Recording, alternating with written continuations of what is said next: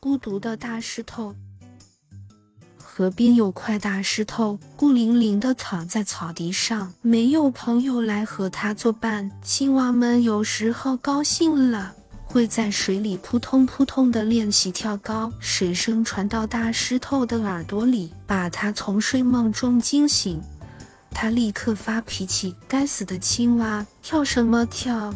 这又粗又哑的声音听起来好可怕，青蛙们纷纷往河边的草丛里跳，静悄悄的，不敢发出一点声响。一次，两只小麻雀飞累了，落在大石头上，它们叽叽喳喳地谈论着旅途中的见闻，非常兴奋。大石头听着听着，心里嫉妒起来，因为他自己既不会飞，也不会走路。不，我可不愿意做你们的凳子。大石头拼命摇晃身子，差点把两只小麻雀摔到地上。小麻雀们惊叫着飞走了。不久，一只野兔经过这里，把身子靠在大石头上挠痒痒。这对大石头来说算不了什么，因为既不会弄疼它，也不会伤害到它一点点。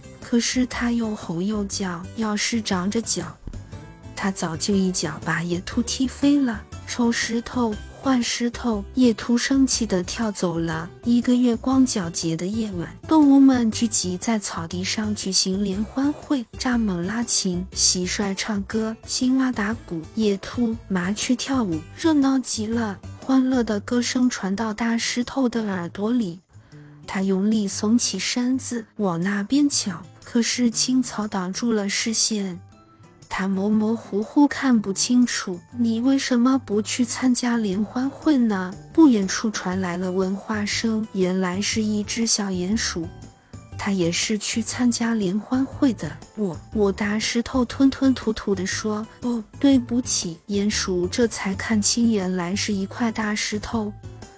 他知道大石头是不能自己走着去的，我可以叫朋友们来帮你呀。说完，鼹鼠一溜烟的跑开了。参加联欢会的动物们全赶来了，大家一起用力推大石头，大石头咕噜噜滚起来，不一会儿就滚到了联欢会现场。大家拍手叫道：“哇！”